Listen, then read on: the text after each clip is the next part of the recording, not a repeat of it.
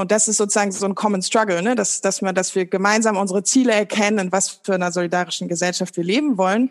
Und da kommt man dann, finde ich, relativ schnell zu diesem sich wiedererkennen, sozusagen in einem Common Struggle. Oder Audre Lorde hat es genannt, Solidarity is an act of alliance.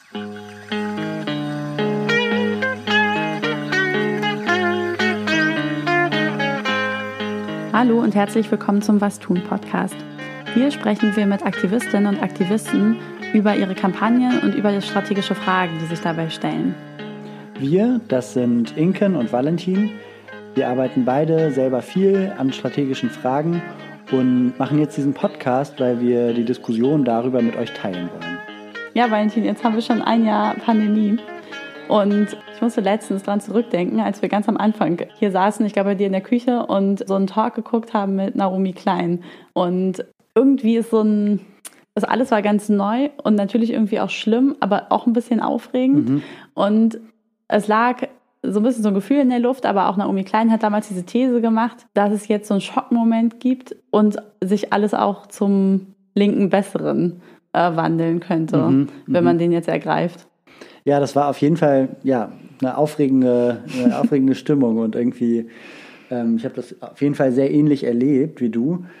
Ein Jahr später stehen die Zeichen jetzt nicht gerade darauf, dass die Pandemie die Gesellschaft solidarischer gemacht hat, sondern wir erleben vor allem auf politischer Ebene eine, ein Stück weit eine Zementierung der mhm. herrschenden Verhältnisse. Ja. Ähm, Im wirtschaftlichen Bereich geht die Ungleichheit auseinander. Ja. Es gibt irgendwie also es gibt eine Handvoll von Leuten, die wahnsinnig profitiert von dieser Krise. Ja ähm, ökonomisch und auf der anderen Seite sehr, sehr viele Leute, die ähm, extrem darunter leiden.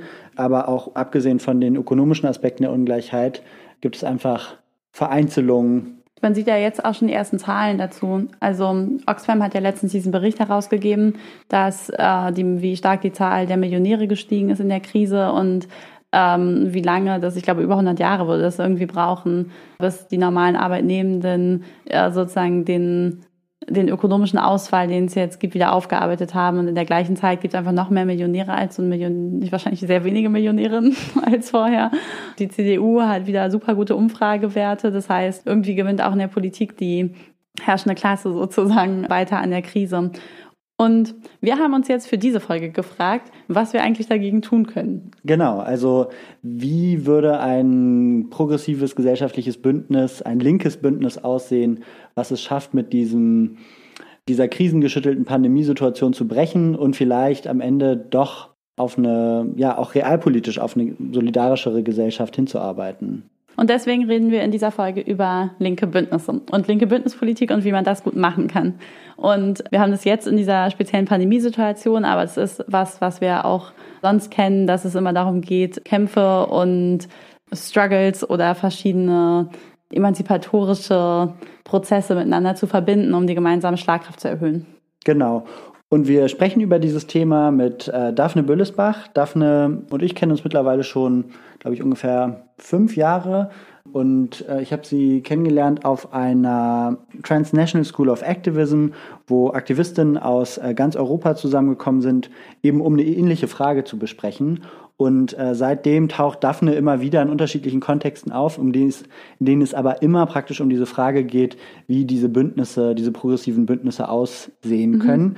Sie war erst lange bei European Alternatives unterwegs und hat da daran gearbeitet, in ganz Europa die progressive Zivilgesellschaft miteinander zu vernetzen und ist jetzt im Vorstand vom Institut Solidarische Moderne. Genau, und das Institut Solidarische Moderne finde ich ein super spannendes Projekt, weil das im Grunde die linke Antwort auf das INSM ist, also total ähnliche Namen auch, das ähm, Institut Neue Soziale Marktwirtschaft, das so ein sehr konservativer Lobby-Think Tank ist, der eigentlich im Wesentlichen sozusagen extrem konservative Politik in der CS, CDU, CDU, CSU stützt und sozusagen zivilgesellschaftlich auch an vielen Stellen vorbereitet. Und das Institut Solidarische Moderne ist dazu der Gegenentwurf, der dazu da war oder dazu gegründet wurde, Rot-Rot-Grün auf Bundesebene vorzubereiten. Und ich bin jetzt sehr gespannt auf das Gespräch mhm. und was uns davon über Bündnispolitik zu erzählen hat. Viel yes. Spaß. Viel Spaß.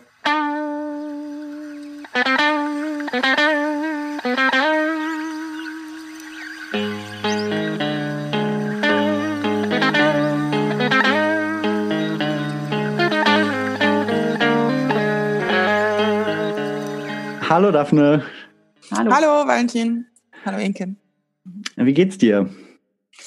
Gut geht's. Es ist sonnig. Das ist schon mal super. Es stimmt auf jeden Fall die Stimmung in dieser etwas äh, dunklen Zeit. Es gibt ja dieses Credo unter Linken, dass man Kämpfe verbinden sollte. Gleichzeitig ist meine Erfahrung, dass dieses Kämpfe verbinden, was es ja in Bündnissen braucht, auch immer wieder auf krasse Schwierigkeiten treffen kann. Also wenn sich Feministinnen mit ArbeiterInnen, mit Antira-Aktivistinnen treffen, um gemeinsam Politik zu machen, dann ist da oft auch sehr viel, sehr viel Sprengstoff drin. Und ähm, da würde ich gerne mal von dir wissen, wie, wie du das erlebst und was so in deiner Erfahrung die Herausforderungen sind in diesem Projekt eines linken Bündnisses. Ja, du hast sozusagen, was ist da meine eigene Erfahrung mit, also ähm, auf jeden Fall eine von äh, ja, Erfolgen und Misserfolgen, genau. Dass man natürlich auch sieht, welche, welche Schwierigkeiten man hat. Also glaube ich vor allem in dieser Übersetzung von was ist Solidarität? Also das ist eigentlich immer so ein bisschen das Wort, auf das ich so zurückkomme, weil ich das auch so spannend finde, vielleicht in der Abgrenzung zu Solidarität und Gerechtigkeit oder Solidarität ist eben nicht einfach nur eine Wohltätigkeitsgeste, es ist nicht einfach nur Charity, ne?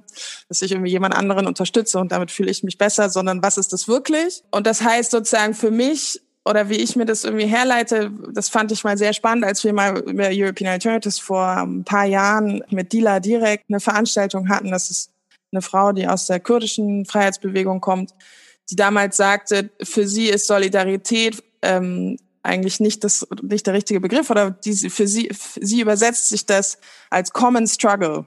Also für das ist sozusagen für sie der die Übersetzung von Solidarität, vor allem in dieser Abgrenzung zu, es ist keine Wohltätigkeitsgeste, indem ich mich irgendwo solidarisch zeige, vielleicht mit kurdischen Hungerstreikenden. Das bringt denen dort irgendwie relativ wenig, sondern es heißt, mich selbst sozusagen in ihrem Kampf oder in ihrem Struggle wiederzufinden. Das finde ich irgendwie spannend, sozusagen jetzt auf, äh, vielleicht auf meinen eigenen Kontext bezogen.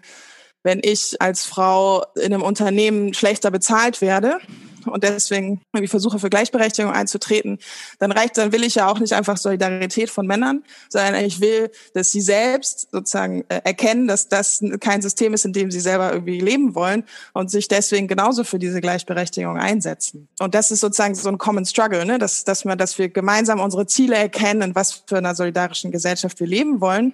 Und da kommt man dann, finde ich, relativ schnell zu diesem sich wiedererkennen, sozusagen in einem Common Struggle oder Audre Lorde hat es genannt, Solidarity is an act of alliance. Ne? Das heißt, es ist ja sozusagen der ähnlich, ein ähnlicher Gedanke. Ja, das finde ich sozusagen den, den spannenden Ansatz. Und ich glaube, das ist ja irgendwie auch eine, eine Frage von tatsächlich vielleicht Selbsterkennung oder auch eigener Identität, was, was sozusagen wichtige Themen sind und wie ich die aber mit anderen Struggles irgendwie verknüpfen kann. Das war jetzt ein bisschen vielleicht abstrakt, ne? Aber, Aber wenn ich da vielleicht nochmal kurz einhake bei dem, äh, bei dem Schlagwort also Allyship äh, und Alliances. Wir haben uns ja unter anderem auch äh, kennengelernt über die Transnational School of Activism, also mhm. praktisch so, eine, so ein Forum von European Alternatives, das organisiert wurde für Aktivistinnen aus ganz Europa, mhm. wo die zusammenkommen und darüber reden, wie sie ihre Kämpfe in ihre transnationalen Kämpfe letztendlich miteinander verbinden können. Und da war auf jeden Fall ein Thema, was viel diskutiert wurde, wie man denn eigentlich diese Allyship genau für sich dann auch äh, fassen kann. Und ähm, praktisch das, dieses Verständnis des Common Struggles, wie du das jetzt äh, äh, beschrieben hast, auf jeden Fall sehr kontrovers gesehen wurde. Also dass zum Beispiel da ein ähm, Antira-Aktivist äh, dabei war, der gesagt hat, das ist nicht der Struggle weißer Menschen, wenn ich mich, wenn ich mich praktisch gegen, gegen, also wenn ich gegen Rassismus kämpfe. Und ein Stück weit hat, so war jedenfalls mein, mein Fazit äh, dieser, dieser Transnational School of Activism, sich daran auch so ein bisschen die gemeinsame Arbeit dann zerlegt, dass man praktisch mhm. dann gar keinen gemeinsamen Kampf mehr am Ende hatte, dadurch, dass man die Unterschiedlichkeit der Struggles so sehr hervorgehoben hat, die unterschiedlichen ähm, Standpunkte in diesen Kämpfen äh, so hervorgehoben hat, dass man am Ende eigentlich so alle so relativ isoliert für sich da standen und genau das, worum es ja in diesem in unserem Gespräch jetzt eigentlich auch geht, nämlich praktisch eine erfolgreiche Bündnispolitik nicht geklappt hat. Vielleicht kannst du noch mal erzählen, was so ja, wie du das da erlebt hast und was vielleicht auch dein dein persönliches Fazit war aus diesem, aus diesem Zusammenkommen von Aktivistinnen ja. aus ganz Europa.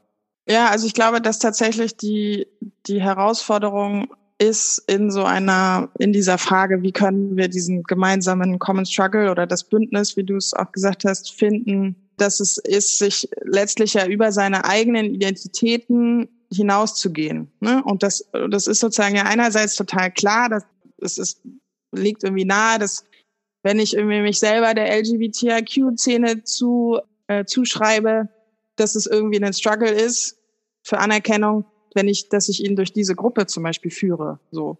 Oder äh, wenn ich eine Person bin, die von Rassismus betroffen ist, dass ich, dass ich mich dagegen wehre und das sozusagen als irgendwie meinen Kampf auch erkenne. Oder das Beispiel, was ich genannt habe als Frau, dass ich, wenn ich ähm, Ungerechtigkeiten oder Sexismus ähm, sehe gegenüber Frauen, dass ich mich da sozusagen mehr angesprochen fühle, weil es meine eigene Identität Identität anspricht oder sozusagen, wie ich mich eben sehe in der Gesellschaft. Und äh, deswegen ist es, glaube ich, sozusagen einerseits irgendwie ja normal, dass wir uns eben so drücken wir auch Solidaritäten aus. Die drücken wir häufig eher erstmal sozusagen in unseren eigenen Gruppen aus. Und auch das, was wir kennen. Und ich glaube, das, was eben jetzt diese Bewegungen versuchen und was wir letztlich im ganz Kleinen ja versucht haben und das in diesem Kleinen erstmal wahrscheinlich, wie du auch erzählt hast, gescheitert ist, darüber hinauszugehen, ne? eigentlich über dieses, was ist meine Identität und deswegen setze ich mich für diesen Struggle ein, hinauszugehen und zu sagen, was ist denn unser gemeinsames Projekt? Äh, und das bedeutet letztlich, dass es, dass man ja in der Lage sein muss zu sagen, okay, ich kann als oder ich will oder darf mich als Weiße in einem antirassistischen Projekt beteiligen, weil es mir wichtig ist. Genauso wie ich sage, dass auch Männer sich in einem feministischen Projekt beteiligen können. Aber ich glaube, dass, also da gibt es eben, glaube ich, auch andere ein anderes Verständnis für.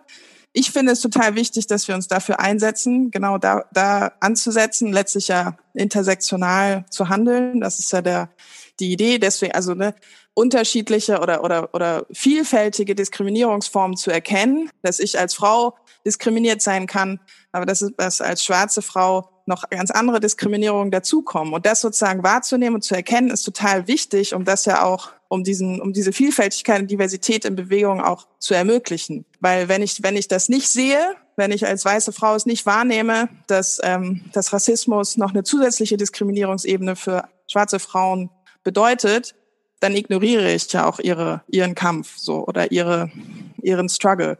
Und ich glaube, das ist, das bedeutet sozusagen einerseits, dass, dass jede Person sich, glaube ich, klar sein muss, was sind meine eigenen Herausforderungen, meine eigenen Privilegien oder auch Diskriminierungen und dass sie unterschiedlich sein können. Sehr unterschiedlich, ne? Auch ein weißer Mann ist, ist nicht privilegiert, wenn er auf der Straße lebt. So, das ist eine, eine Form natürlich der Dis Ausgrenzung und auch von Diskriminierung, die er sicherlich als Obdachloser lebt. Und ich glaube, das ist irgendwo eine Herausforderung für uns als Gesellschaft, da auch sozusagen zu versuchen, diese Gemeinsamkeiten oder beziehungsweise eigentlich wahrscheinlich in der Formulierung des Ziels irgendwie vorauszugehen und zu sagen, wir wollen ja eine Gemein, also wir wollen ja nicht ein Nebeneinanderleben von Communities, sondern wir wollen ja einen gemeinsamen Raum. Und auf dem Weg dahin kann es total sinnvoll sein, irgendwie Safe Spaces zu haben für bestimmte Gruppen. Aber trotzdem ist es, glaube ich, wichtig, so eine Perspektive zu haben, okay, aber ne, wir wollen eine Gesellschaft, in der wir letztlich vielleicht das gar nicht mehr thematisieren müssen, weil wir Gleichberechtigung haben, ne, weil es keinen strukturellen Rassismus gibt und so weiter und so fort. Ich glaube, das ist, ja, es ist wichtig, dass oder wir bei European Alternatives haben das jetzt in dieser School of Transnational Activism versucht. Ich glaube, das ist, ja, es ist ja dann auch viel auf einer persönlich, persönlichen Ebene, dass sowas äh, failen kann. Und ich glaube, bei uns hat es vielleicht einmal, hat es irgendwie nicht geklappt. Ich glaube aber letztlich, dass es im Großen, also dass es schon weiterhin die richtige Strategie ist, das zu versuchen und ähm, ja, und das äh, in unseren Projekten, in denen wir ja allen tätig sind, letztlich umzusetzen und ja, und auch immer die vielen Perspektiven reinzuholen. Also ich glaube, Unteilbar ist dafür auch so ein so ein Beispiel, ne, die das ja sehr stark versuchen, diese sehr unterschiedlichen Bewegungen auch zusammenzubringen und auch durch dieses Wort unteilbar, finde ich, so eigentlich ganz gut ähm, übersetzt haben. Hm. Ja, ich finde auch manchmal, so man redet dann da auch irgendwie sozusagen viel drüber. Und ich glaube, ich finde auch immer wichtig, dass wenn man sich das dann im konkreten Fall anguckt, das aber auch nochmal anzuerkennen, dass es halt wirklich einfach immer richtig schwierig ist für alle Beteiligten. Also es ist halt einfach so, dass verschiedene Leute verschieden betroffen sind und dass sie auch das Recht haben zu sagen, es ist halt nicht dein Kampf, weil es ist sozusagen einfach weil die Betroffenheit anders ist, auch wenn ich als Frau diskriminiert werde, dann können wir dann solidarisch damit sein. Aber ich würde tatsächlich auch sagen, dass sie einfach nicht dieselbe Erfahrung machen und die vielleicht nicht auf dieselbe Weise nach, nachvollziehen können, uns dann schon bestimmte Sachen oder bestimmte, bestimmte Bedingungen gibt, die erfüllt sein müssen, damit wir zusammen in den Kampf eintreten können, nämlich genau sozusagen das Anerkennen davon und aber dann zum Teil auch, wir haben gestern erst darüber gesprochen, dass die zweite Wellenfrauenbewegung so gut darin war, dann konkrete Formen äh, zu finden dafür, wie man halt so strukturelle Ungleichheiten und strukturelle Diskriminierung versuchen kann, da institutionell gegenzuhalten durch halt sowas wie Quotierung oder Frauenforen, also sozusagen auch so eine Art Safe Spaces, aber die auch tatsächlich institutionell Macht eingeräumt bekommen, bestimmte Sachen zu wehtun oder solche Dinge. Und ich glaube, manchmal wäre es manchmal wäre es total äh, förderlich, sozusagen auch in diesen Diskussionen dann so einen Schritt weiter zu gehen und sich zu überlegen, okay, was sind denn jetzt die, die konkreten Outputs, die wir mal versuchen umzusetzen. Und dann macht man erst eine quotierte Redeliste und dann stellt man fest, okay, Männer reden aber immer noch viel länger und irgendwie gleicht es noch nicht richtig aus und dann muss man halt auch eine Redezeitbegrenzung machen. Und sozusagen auch immer wieder in diesen oft total nervigen Diskurs eintreten, dass man sagt, was eigentlich gerade noch schief läuft und der sich oft auch vielleicht wie ein Metadiskurs anfühlt und dann aber auch immer wieder nicht dabei stehen bleiben und auch nicht in so einem Blaming stehen bleiben, sondern dann, glaube ich, immer wieder überlegen, welche Schritte man jetzt zusammen konkret gehen kann. Und ich glaube, das ist irgendwie so eine riesige Herausforderung dabei. Ja, ich fand, jetzt sind eigentlich ziemlich, für mich jedenfalls ganz gut deutlich geworden, so die, die beiden Aspekte, die eigentlich tatsächlich super wichtig sind bei erfolgreicher Bündnispolitik. Nämlich einerseits praktisch, klar, es gibt innerhalb von Bewegungen auch Konfliktlinien, zum, die zum Beispiel dadurch resultieren, dass wir unterschiedliche Standpunkte darin haben. Und die können wir dadurch beilegen, dass wir uns praktisch relativ pragmatisch Prozesse geben, die dafür sorgen, dass wir dann nicht mehr ständig über den Konflikt reden müssen, sondern den Prozess so gestalten, dass der praktisch Gerechtigkeit da irgendwie herstellt, zum Beispiel durch quotierte Redelisten, Redezeit oder auch die Frage, wen lädt man überhaupt ein und so. Und auf der anderen Seite das gemeinsame Projekt. Also, weil es bringt ja auch nichts, wenn wir uns dann einfach nur verlieren in praktisch einerseits so dem Kampf gegeneinander innerhalb der Bewegung, indem wir dann am Ende dabei rauskommen, dass wir ein gemeinsames Selbstverständnis entwickeln und dann irgendwie uns alle total solidarisch miteinander fühlen, aber gar nicht mehr nach außen wirken. Ich habe das Gefühl, wenn man es schafft, mhm. praktisch pragmatisch Prozesse zu definieren innerhalb und gleichzeitig sagt, wo wollen wir denn hin, was ist unser Ziel und das ist praktisch das Projekt, an dem wir gemeinsam arbeiten, dann kann man es tatsächlich schaffen, auch über diese Trennlinien zwischen den unterschiedlichen politischen Kämpfen hinweg zusammenzuarbeiten. Äh, das fand mhm. ich jetzt ziemlich ja, ist irgendwie ziemlich gut deutlich geworden jetzt in dem Gespräch ja. für mich. Ja, ich glaube, das sind schon zwei sehr äh, konkrete Outputs, die man irgendwie, die man irgendwie mitnehmen kann und die jetzt natürlich in der Umsetzung dann auch nochmal ganz viel, glaube ich, Gedanken und Sensibilität erfordern, bestimmt, wenn man sowas dann äh, tatsächlich auch in Gruppen versucht.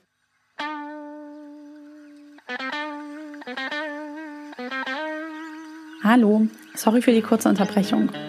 Du hörst den Was tun Podcast. Und wenn dir gefällt, was du hörst, dann teile doch jetzt den Link zur Folge mit deinen Freundinnen und Freunden. Vielen Dank und viel Spaß beim Weiterhören.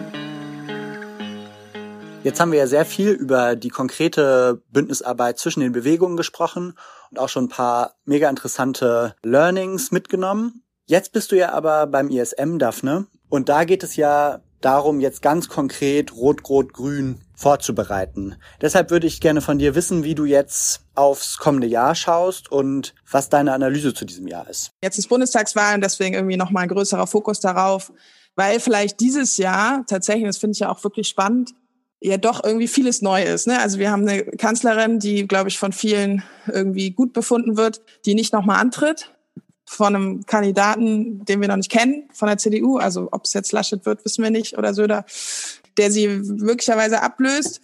Aber der, also ne, keiner tritt, keiner ist tritt an, der jetzt aktuell irgendwie ähm, sozusagen an der Regierung ist. Und das macht es, glaube ich, irgendwie sehr offen. Das macht diesen Wahlkampf sehr offen und sehr spannend.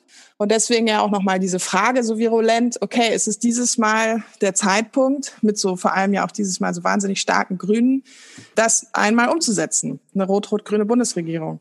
Und was, weil wir sozusagen sagen, naja, progressive Politik ist letztlich nur mit so einer Konstellation möglich mit aller Kritik, die wir ja trotzdem gegenüber diesen Parteien haben. Also ich bin kein Parteimitglied und auch tatsächlich deswegen, weil ich nie mich einer Partei zugehörig gefühlt habe und auch immer so diesen ja immer das schwierig fand, dass es letztlich so ein auf Deutschland bezogener Rahmen nur ist. Das hat mir immer gefehlt. Auch deswegen bin ich irgendwie zu European Alternatives gegangen. Aber das, äh, glaube ich, macht es dieses Jahr irgendwie total spannend. Und diese Formulierung, finde ich, die wir, sage ich jetzt mal, als irgendwie nicht Parteimenschen oder als Bewegungsmenschen ja jetzt, finde ich, formulieren können, sagen, okay, was für eine Politik wollen wir und wie können wir die Parteien, diese drei Parteien, vielleicht auch so irgendwie vor uns hertreiben oder so challengen, dass sie diese Projekte auch vielleicht als ihre eigenen umsetzen. Ne? Also ich meine, klar, die Grünen schreiben sich das Klimathema weiterhin auf die Fahne und haben sich das 1,5 Grad Ziel ins Parteiprogramm geschrieben. Ist ja deswegen auch nicht äh, überraschend, dass viele auch aus der Fridays for Future äh, Bewegung für die Grünen tatsächlich kandidieren. So, das ist ja auch irgendwie was Neues. Genau. Ich finde das erstmal, also ich fand das ISM immer mega spannend und richtig cool als sozusagen so Vernetzung und aber irgendwie auch zivilgesellschaftliche Initiative für so linke Regierungspolitik, weil ich ja nun stärker aus der Bewegung komme und man dann ja aber auch immer wieder an Punkten steht, wo man merkt, okay, wir können jetzt hier bis zu einem gewissen Punkt Druck machen oder wir können bis zu einem gewissen Punkt Agenda-Setting machen, aber dann äh, sind wir einfach darauf angewiesen, dass es linke Mehrheiten im Bundestag gibt, die das umsetzen können. Und gleichzeitig muss man ja leider auch sagen, dass äh, bis jetzt sozusagen die Arbeit des ISM noch nicht konkret Früchte getragen hat, sondern wir unglücklicherweise immer weiter mit diesen CDU-geführten Regierungen ähm, irgendwie unterwegs gewesen sind. Und da würde mich einfach interessieren, wie läuft denn da die Reflexion im ISM darüber und wie schätzt ihr das für dieses Jahr ein? Also gibt es da irgendwie eine realistische Regierungsoption, die es ja jetzt, wenn man auf die Umfragewerte guckt, rein rechnerisch gerade nicht gibt? Aber sozusagen seht ihr noch Musik, so viel Musik im Wahlkampf, dass da vielleicht noch was passiert? Oder ist die Strategie dann eher äh, von links so viel Druck auf die Grünen in so einem Bündnis aufzubauen, dass man versucht, noch möglichst viel linke Politik in einer möglicherweise auch anderen Regierung durchzusetzen? Ja, also wahrscheinlich muss man unterscheiden zwischen genau dem, ja, irgendwie einem realistischen Zeitpunkt äh, oder realistischen Perspektive jetzt und dem, was man auch irgendwie ja, finde ich, vielleicht als ja politisch bewegte Person ja auch doch immer auch, finde ich, die utopische oder die Vision irgendwie braucht, so mhm. um weiter zu weiter zu arbeiten. Also klar, genau, heute, heute liegen, geben die Umfragewerte das nicht her und irgendwie scheint so die gesellschaftliche Stimmung scheint, finde ich, sehr auf das, was du, wie du sagst, schwarz-grün hinauszulaufen und auch die Grünen das ja immer wieder auch irgendwie zumindest so gefühlt durch die Blume sagen, obwohl sie auch immer wieder sagen, ja, natürlich sind klar sozialpolitisch und klimapolitisch unsere Überschneidungen viel größer zu mhm. Äh, SPD und, und Links, äh, Linkspartei.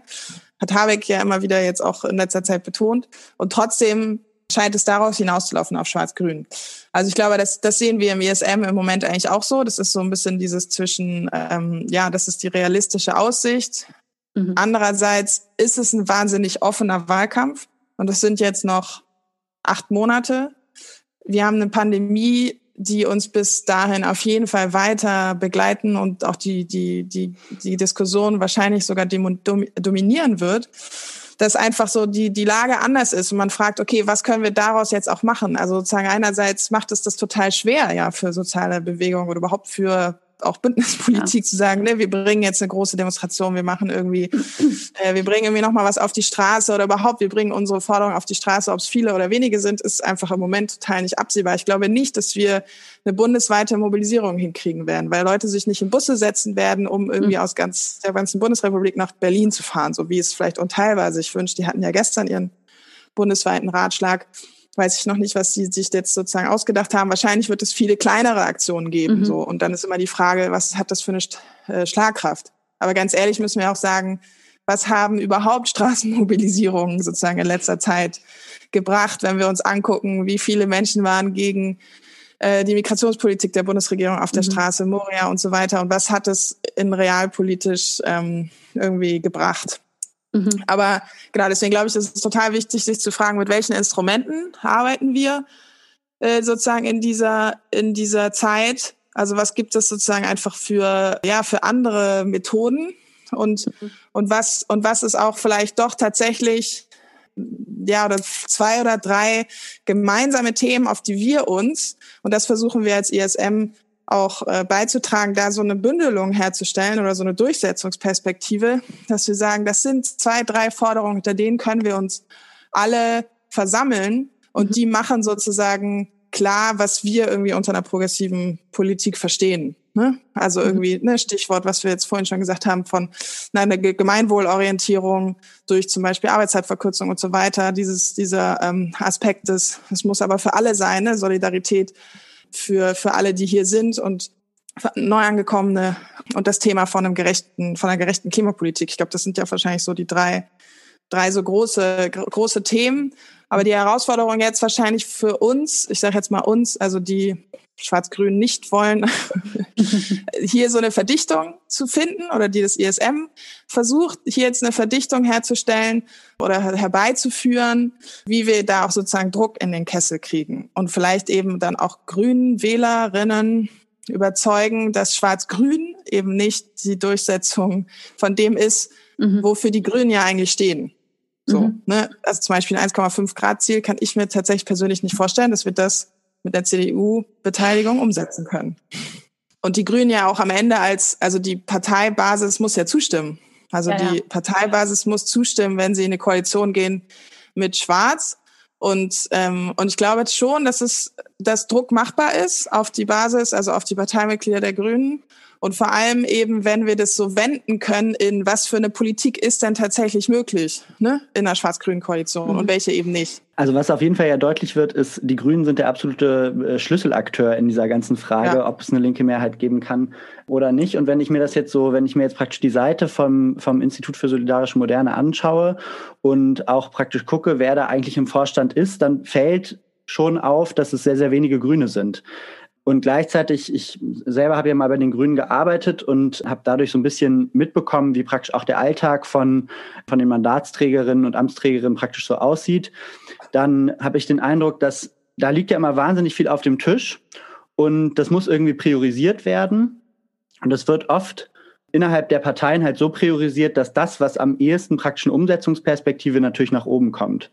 Und das bedeutet jetzt aus meiner Sicht dann für so ein Bündnis wie, wie das ISM, dass für, dass selbst für die Leute bei den Grünen, die selber Rot-Rot-Grün die beste Regierungskoalition fänden, dass die da halt sich nicht so stark engagieren, solange nicht praktisch die Grundvoraussetzung, nämlich praktisch die rein rechnerische Mehrheit für dieses Regierungsbündnis, äh, solange die nicht da ist, dass sie da praktisch nicht, nicht viel reingehen, weil es keine, weil es praktisch keine Machtperspektive gibt. Könntest du vielleicht nochmal erzählen, was da deine Erfahrung mit ist? Also, wenn wir jetzt sagen, okay, die Grünen sind der Schlüsselakteur und gleichzeitig äh, äh, mangelt es da so ein bisschen an Engagement, was bedeutet das dann praktisch für so ein linkes Regierungsbündnis? Genau, also einerseits ist es so, dass, dass tatsächlich zu wenige Grüne oder wenige Grüne aus sozusagen höheren Funktionen im ESM aktiv sind. Das kann man sozusagen einmal so feststellen. Und daraus, genau, finde ich, kann man schon das schließen, dass du sagst, dass es das nicht als der Ort sozusagen anerkannt wird, um vielleicht ja, eigene Position stark zu machen oder diese Position eines rot-rot-grünen Bündnisses stark zu machen. Es gibt ja natürlich ja auch andere Kreise und es passiert ja auch viel natürlich äh, und das ist das ist auch nicht mehr sozusagen die Arena, die wir jetzt hauptsächlich bespielen, dass es im Parlament, in parlamentarischen Gruppen mhm. natürlich wahnsinnig viel Austausch gibt, der aber von uns jetzt sozusagen so nicht begleitet wird. Aber vielleicht ist es ja, ja, die wichtigere Frage, tatsächlich jetzt mal unabhängig vom ISM so und seiner und seiner Stellung oder Rolle, die wie ich sie jetzt sozusagen auch beschrieben habe, glaube ich tatsächlich stärker in dieser eher gesellschaftlichen Vorbereitung oder auch Zuspitzungsebene spielt, der Verknüpfung so von eben auch Bewegungen oder dieses Zusammenbringen politische Ebene, Regierungsebene, Denken mit sozialen Bewegungen. Wie können wir diese Brücke stärken? Also unabhängig davon, ja, sich diese Frage stellt, okay, wie ticken führende grünen Politikerinnen. Ne? Und ist es sozusagen jetzt so, dass tatsächlich dieses, wir haben jetzt eine sehr reale oder die Grünen haben jetzt eine sehr reale Chance auf äh, eine Regierungsbeteiligung, die sie einfach jetzt in jedem Fall umsetzen wollen. Und das tatsächlich ja auch, also mein Eindruck ist, dass eine Mobilisierung wahrscheinlich am ehesten auch den Grünen helfen wird. Mhm. Es wird, glaube ich, weniger der SPD helfen und es wird weniger der Linkspartei helfen. Also, ne, mhm. das ist ja irgendwo auch eine Gefahr, weil ich glaube, viele sagen ja auch, wir wollen keine Kampagne machen für die Grünen. Mhm. Weil, ähm, ne, allein aus Enttäuschungen, die jetzt, weiß ich nicht, in Hessen passiert sind mit dem Dannenröder Wald und so weiter und so fort. Also ich glaube, das, das, das, das, das will ja letztlich keiner und deswegen ist es auch so, ist es ja auch so schwierig, Und gleichzeitig ist es aber eben auch so, und das ist ja immer dieser Widerspruch, dem man dann eben gerecht werden muss, ist, wollen wir aber irgendwie eine andere Regierung und wir wollen keine schwarz grüne Regierung. Und wenn die Grünen vielleicht sogar so stark sind, dass sie stärker sind als schwarz, ich meine, es ist im Moment auch unrealistisch, aber who knows, äh, wäre es ja auch nochmal irgendwie eine ganz neue Situation. Mhm. so. Mhm. Also ich glaube, es ist tatsächlich, ja, es scheint sich relativ viel abzuspielen, wie sich die Grünen verhalten. Und ich glaube, und ich, ich sehe da immer noch irgendwie ein Potenzial, tatsächlich einfach, weil diese Struktur so ist, dass die grüne Basis ja abstimmen muss mhm. über eine Beteiligung, dass man, wenn man mit diesen, ja, mit grünen Wählerinnen oder mit Parteimitgliedern, ja dann tatsächlich nicht mit Wählerinnen, nochmal stärker sozusagen in so einen Austausch kommt und vor allem gesellschaftlich, ich glaube, das ist wahrscheinlich entscheidend. Das ist so ein, ja, man braucht, es braucht ja letztlich einen Moment. Es braucht einen Moment der Mobilisierung oder eine Referenz. Und die zu schaffen, ist, glaube ich, nicht so einfach in so einer Pandemiezeit. Aber das, da müssen wir sozusagen irgendwie hin, ne, dass wir sagen, hey, es ist jetzt der Zeitpunkt, nicht wieder einen weiter so zu haben, wie wir das irgendwie die letzten Jahre hatten, was für was ja tatsächlich Merkel einfach steht, für so ein mhm. erstmal abwarten und dann vielleicht nach zehn Jahren das auch umsetzen. Aber warum zehn Jahre zu spät? Mhm. Ich glaube, das ist ja auch mal der spannende Moment, äh, die spannende Frage, ne, wie man da rein tappt. Weil ich glaube, Morin Commons ist so ein, so ein äh, Forschungsinstitut und die haben im Sommer eine Erhebung gemacht zu mhm. Einstellungen und wie die Pandemie das verändert hat. Und da hatten sie tatsächlich das Ergebnis, dass du hast ja vorhin schon diesen, diesen Diskurs angesprochen von, wollen die Leute zurück zu normal oder sind die Leute jetzt veränderungsbereit? Und da hatten sie tatsächlich noch so ein, das ist natürlich aus dem Sommer war die Situation noch anders, aber da war der Stand so, dass ungefähr die Hälfte der Leute auch total veränderungsbereit waren, sozusagen eher das Fazit aus der Pandemie gezogen haben, dass man jetzt genau systemisch oder grundsätzlich gesellschaftlich, ich glaube, so genau wurde es nicht gefragt, irgendwie aus dem Transformationspotenzial sieht. Und die spannende Frage ist, wie man mit Mobilisierung und da rein mir fällt immer nur das englische Wort, Wort, Wort sozusagen ein, reintypen kann und das irgendwie so anspielen kann, dass man es auch politisch irgendwie umsetzen kann. Und jetzt aber nochmal zu den Mobilisierungen ist ja eine Frage, wie man diese Bündnisse dann irgendwie auf parteipolitischer Ebene hinbekommt und gleichzeitig für die Bewegung ja auch immer die Frage, wie man darauf antwortet. Also wenn zum Beispiel Schwarz-Grün droht in Anführungsstrichen, ähm, wie man da als Bewegung darauf reagiert. Und eine Sache, die da so sehr präsent immer ist, ist das österreichische Beispiel, wo dann praktisch droht, mhm. Klimapolitik gegen Migrationspolitik ausgespielt zu werden. Und das ist ja eigentlich, finde ich, dann für dieses Jahr die spannende Frage, wie die Klimabewegung und die Antira-Bewegung so zusammenarbeiten können, dass man praktisch diese Flanke gar nicht aufmacht, sondern dass klar ist, dass wenn zum Beispiel eine Regierungsbeteiligung mit der CDU die Grünen sozusagen schwere Zugeständnisse bei jetzt migrationspolitischen Fragen machen würden, dass sie dann auch mit der Klimabewegung richtig Stress kriegen würden. Genau, und das ist, wäre für mich jetzt einfach noch interessant, ob dir dazu was äh, einfällt, was da die spannenden Themen sind oder was da Aktionsformen sind oder was man da, was du da aus deiner bündnispolitischen Erfahrung irgendwie zu sagen würdest. Ja, also ich glaube, da würde ich auch nochmal unterscheiden, wahrscheinlich zwischen was ist irgendwie, ja, was sehe ich tatsächlich als, als realistisch und, und, und was, und was sollten wir irgendwie tun.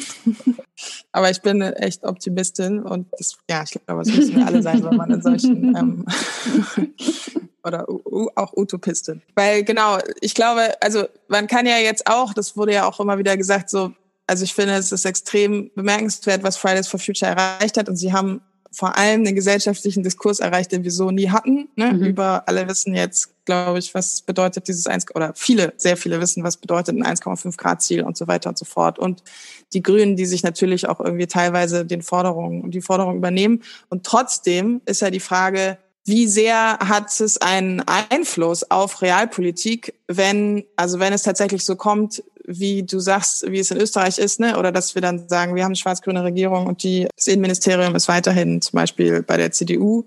Mhm. Dann wird sich bei der Migrationspolitik nicht so viel ändern. Die Grünen sitzen da mit in der Regierung und müssen das dann eben auch mhm. abnicken. Was hat es dann für einen Effekt, wenn Fridays for Future auf die Straße geht und sagt, das haben wir aber nicht gewollt. Wir sind eine Bewegung, die ja auch sagt, wir stehen nicht nur für die Klimakrise, sondern wir stehen für, wir wollen verschiedene Krisen überwinden. Mhm. Und dazu gehört eben vor allem auch, ich meine, es ist ja auch in der Klimakrise inne, die, die Gerechtigkeitsfrage, mhm. ne? oder wie werden Menschen unterschiedlich von dieser Krise betroffen, äh, Umverteilung und so weiter. Ich, ist die Frage, was würde das denn bringen? Ich glaube, es bringt wahrscheinlich nicht so wahnsinnig viel, wenn, wenn da eine wahnsinnige Empörungswelle sich danach kundtut. die, die Regierung wäre dann trotzdem so, dass wir einen Innenminister haben äh, von der CDU, der diese Politik irgendwie weitermacht. So, und jetzt, aber da sind wir ja noch nicht. wir können ja noch was anderes versuchen umzusetzen. Und da, glaube ich, sozusagen ist es, ja, es ist ja tatsächlich, glaube ich, entscheidend, auch über uns, unsere Bewegung hinauszugehen und genau das zu vermitteln eigentlich, wo wir wieder sind. Also was ja, finde ich, gut zusammenpasst, dass wir sagen, hey, wir wollen nicht weiter eine CDU-Beteiligung, wir wollen eigentlich dieses weiter so nicht, was wir 16 Jahre hatten. Und wir wollen auch keine Rückkehr zur Normalität. Das ist ja, das passt ja eigentlich ganz gut zusammen, so, diese beiden Slogans. Mhm. Weil, äh, weil dann müssen wir sagen, okay, wir wollen nämlich eine andere Art von Politik und die ist aus unserer Sicht eben nicht mit Rot-Rot-Grün vielleicht möglich. So. Und dass wir, und dass wir sozusagen dieses Transformationsprojekt, das ist immer so dahingesagt, ne, müssen wir eben positiv aufladen oder positiv verkaufen. Das ist ja auch schon, ja, vielleicht fast schon so eine Phrase geworden weil so einfach ist es eben nicht. Aber irgendwie glaube ich immer noch, dass es in dieser Pandemie dafür eigentlich eine Chance gibt, das nochmal zu vermitteln. Ne? Mhm. Weil dieses Zurück zur Normalität, also wir haben es jetzt erlebt, dass wir was anderes, dass wir uns in sehr kurzer Zeit ganz anders organisieren und aufstellen und äh, leben können. Das haben wir alle durchgemacht. Wir haben alle diese Erfahrungen gemacht. Und wir können deswegen auch sagen, okay, wenn wir deswegen nicht zurück zu einer Normalität wollen und wir wollen nicht ein weiter so auf Bundesebene, dann können wir sozusagen jetzt hier gemeinsam formulieren als Bewegung, was denn dann sozusagen unsere Forderungen wären. Und deswegen, genau, finde ich es auch wichtig, dass wir so eine gemeinsame Schlagrichtung entwickeln und dann sehr, sehr praktisch auch planen, hey, okay, und was sind jetzt die Mobilisierungen? Wollen wir irgendwie sagen wir mal, zehn dezentrale Aktionen im Sommer, die wir mit Unteilbar, der Seebrücke, Fridays for Future, Black Lives Matter und so weiter irgendwie zusammen auf die Beine stellen. Und wenn wir das sozusagen, glaube ich, tatsächlich als Bewegung irgendwie uns da gegenseitig supporten und unterstützen, wäre das, glaube ich, total wichtig. Also das ist Straßenmobilisierung, glaube ich, ist weiterhin wichtig, aber wir müssen uns schon andere Ideen, müssen uns noch andere Ideen kommen oder vielleicht auch überhaupt so eine, ja, so ein bisschen auch so eine Dramaturgie bis zu der Wahl, dass wir äh, ne, um, im Umgang, es wird im Sommer wahrscheinlich oder vielleicht hoffentlich wieder ein bisschen besser werden, auch mit der Pandemie, dass wir irgendwie sagen, okay, dass wir das, dass wir die Zeit nutzen, um zu verstehen, wie wir dann im September eine andere Stimmung hinbekommen. Ne? Weil mhm. es ist ja letztlich so, dass sich, glaube ich, die meisten Menschen entscheiden sich doch immer erst mhm. relativ spät, wen sie wählen, dass wir sozusagen so eine gemeinsame, ja, eigentlich Dramaturgie vielleicht mhm. bis zum Sommer entwickeln. Ja, spannend. Dann kommen wir jetzt vielleicht zu unserem äh, Signature Move im Was tun Podcast. Die, die Menschen, die den Podcast hören, sind in sehr unterschiedlichen Kämpfen organisiert. Also gibt es einerseits natürlich viele Leute, die mit der Klimabewegung auf der Straße sind. Dann gibt es aber auch Leute, die praktisch in der Seenotrettung organisiert sind, Leute, die bei der Seebrücke sind, Leute, die bei Black Lives Matter sind. Und wir würden dich deshalb gerne nochmal fragen, was du diesen Leuten jetzt praktisch für das, für die kommende Zeit mitgeben würdest. Also was aus deiner Sicht praktisch so, so Key Learnings sind vielleicht, die du, die du den Leuten mit auf den Weg geben würdest. Genau. Also wir fragen dich letztendlich einfach nochmal, mhm. Daphne, was tun? Wovor ich mich ein bisschen sorge, eigentlich in dieser, in dieser Lage, ist jetzt auch, dass wir vielleicht sehr viele Menschen haben werden, die überhaupt nicht zur Wahl gehen. Und dass ich glaube tatsächlich, oder was du ja auch gesagt hast, Inken, dass es, ich glaube, es gibt auch eine berechtigte Skepsis in sozialen Bewegungen gegenüber der etablierten Politik. Und dass ich mir aber erhoffen würde, und dass es, glaube ich, tatsächlich sozusagen ansteht dieses Jahr, dass es sich nicht übersetzt in ein Ich bleib zu Hause und wähle jetzt nicht, weil das kotzt mich an und ich glaube nicht daran, dass es sich, dass sich durch meine Stimme etwas verändert, dass wir sozusagen einerseits, dass es sich nicht in unseren Bewegungen so eine Haltung vielleicht äh, durchsetzt, aber dass es auch, dass wir auch versuchen, das so in der Gesellschaft zu verhindern, weil ich da sehe ich eine gewisse Gefahr, dass glaube ich sehr viele Menschen einfach sagen, ich habe darauf keinen Bock mehr.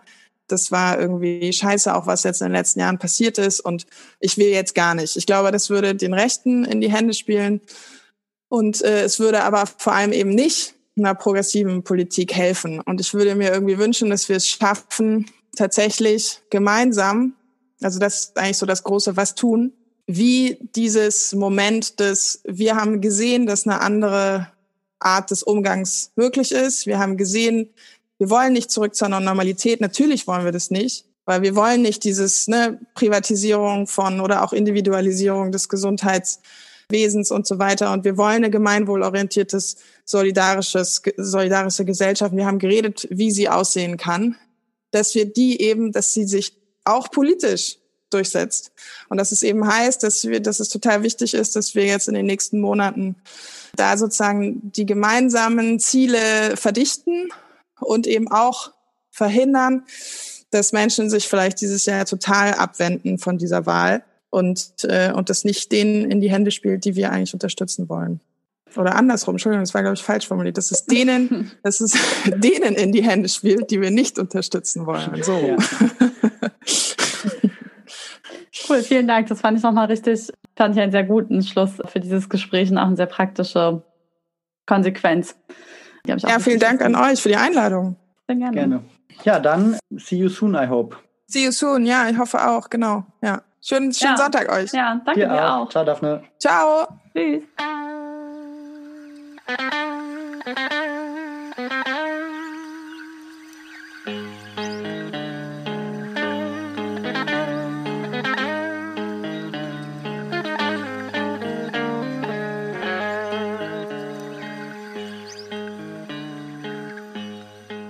Da sind wir wieder und wie in jeder Folge wollen wir jetzt gerne nochmal die losen Enden einsammeln und überlegen, was wir eigentlich aus dem Gespräch mit Daphne gelernt haben. Ja.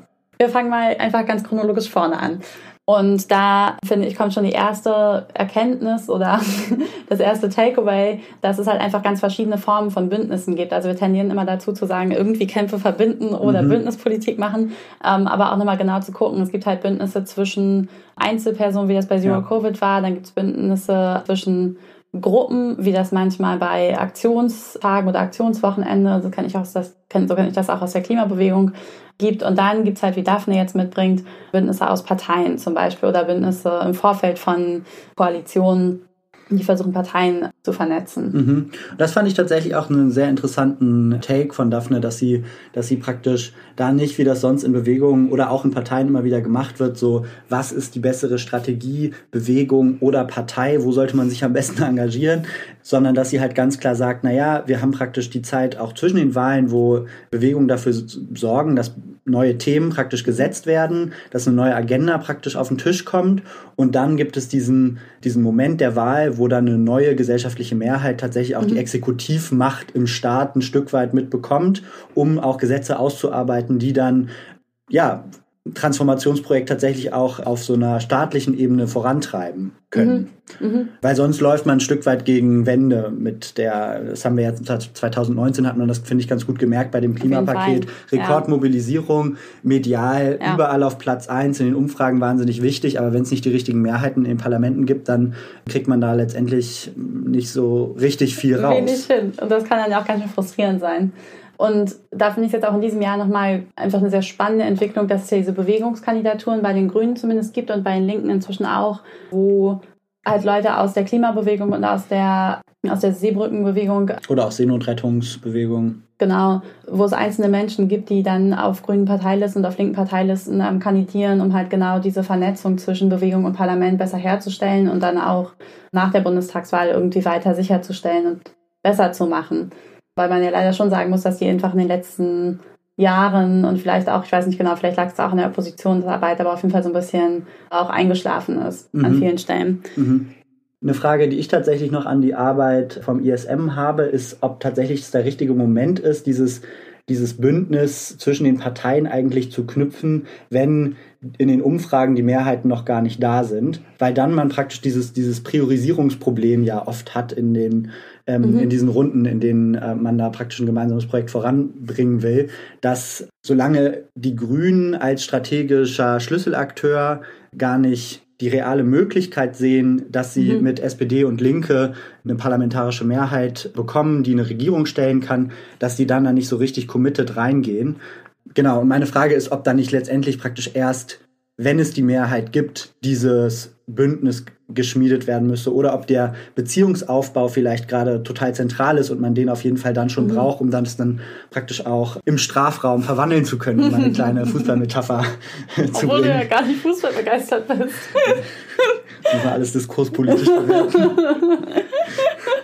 Ja, ich glaube, das ist wirklich eine spannende Frage. Und ich glaube aber tatsächlich, dass man irgendwie, also ich fand es eigentlich spannend, dafür nochmal zu hören und irgendwie auch total inspirierend nochmal zu hören, dass die Analyse, dass ihre Analyse schon eher ist, das, was wir wollen, geht halt wirklich nur mit Rot-Rot-Grün und man muss jetzt noch acht Monate nutzen. Ich finde, oft tendiere ich zumindest jetzt auch schon in letzter Zeit oft über die Wahl so zu reden, als wäre jetzt praktisch ein Monat vor der Wahl. Aber in Wirklichkeit haben wir halt auch noch acht Monate, in denen sich noch ganz schön mhm. viel drehen kann. Und das fand ich auch gut, äh, den Ansatz, das noch die Zeit zu nutzen und irgendwie sich das auch nicht vorher zu vergeben, dass man vielleicht das noch hinbekommt, so ein großes linkes Bündnis aufzubauen. Mhm. Auch gerade wenn sich die Pandemie wieder ein bisschen stärker lockert möglicherweise und Leute auch wieder mehr Kapazitäten und emotionalen Freiraum für Veränderungen haben. Mhm. Ja, wir reden wir reden tatsächlich oft schon so, als wäre praktisch die schwarz-grüne Regierung schon in den Startlöchern und würde schon den Koalitionsvertrag verhandeln. Dabei ist tatsächlich einfach noch relativ viel Zeit. Man kann da auf jeden Fall noch viel rausholen. Ich fand auch interessant Daphnes Sicht auf die Grünen in diesen praktisch unterschiedlichen Parteiebenen, mhm. wie man da äh, mhm. was spielt. Also dass selbst wenn man Vorsitzende hat, die praktisch eine, eine schwarz-grüne Koalition gut finden, mhm. man zum Beispiel über die Mitglieder noch einen total guten Hebel hat, ja. äh, das Ruder rumzureißen und es deshalb auch Sinn macht, praktisch nicht so pauschal darauf mhm. zu kloppen auf diesen strategischen Akteur, sondern den eher ja praktisch die Verbindungen und die gemeinsamen Interessen und auch die, äh, die Bündnispartner innerhalb mhm. dieser Organisation sich aktiv zu suchen und zu gucken, wie man dann mit mhm. denen das Bündnis schmiedet, was man, was man sich wünscht. Ja, ja, das finde ich auch, also sowohl sehr pragmatisch als auch sehr schlau. Ja. Dass man einfach genau guckt, wo man die Bündnisse schmieden kann, die man braucht und wo da die Ansatzpunkte sind.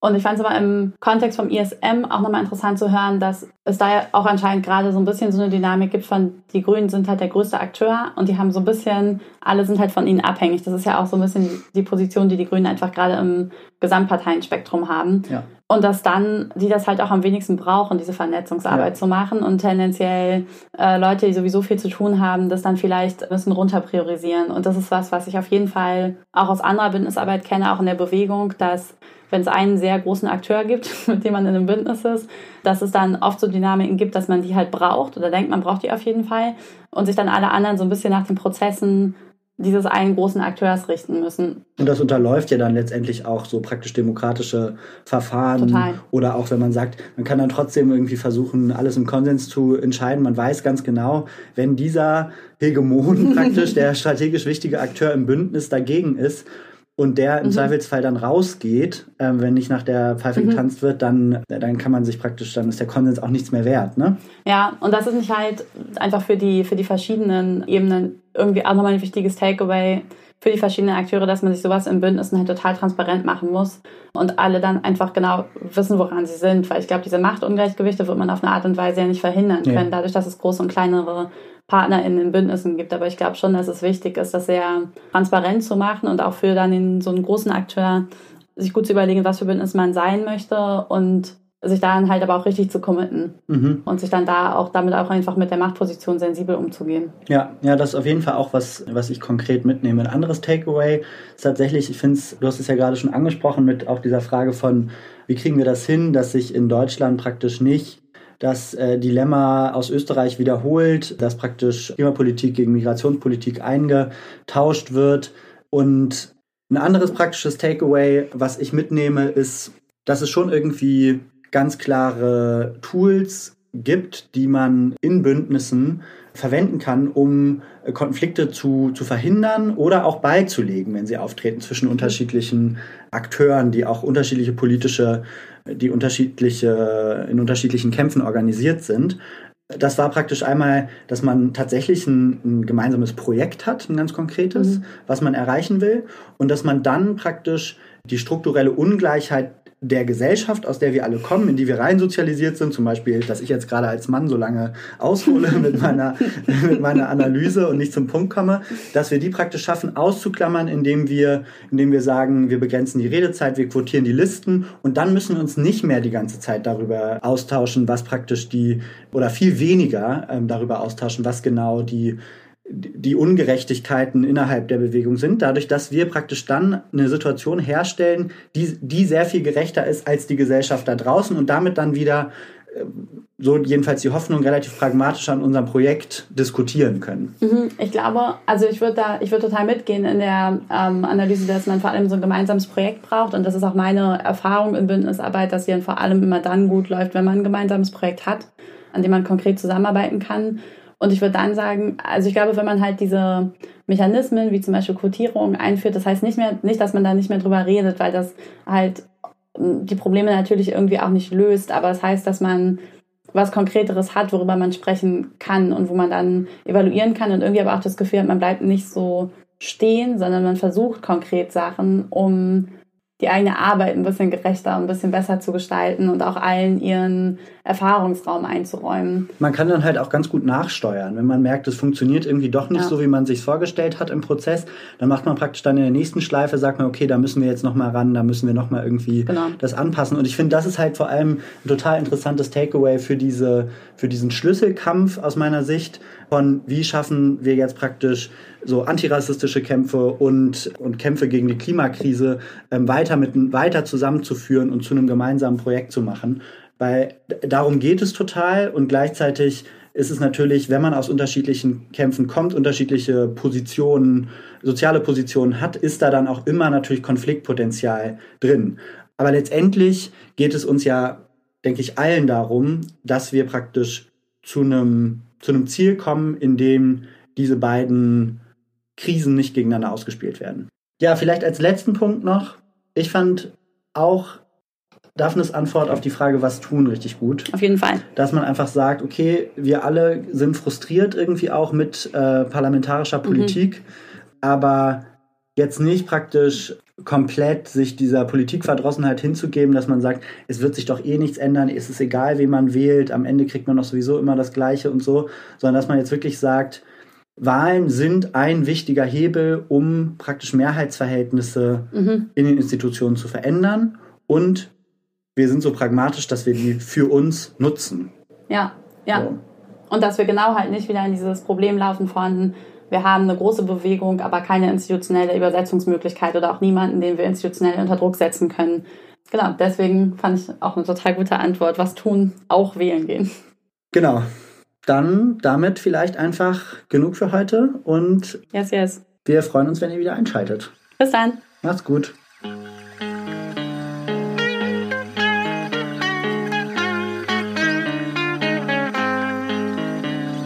Das war der Was tun Podcast. Konzept und Redaktion Valentin Isen und Inken Bermann. Schnitt Julian Schlumberger. Die Musik kommt von Richard Waterman.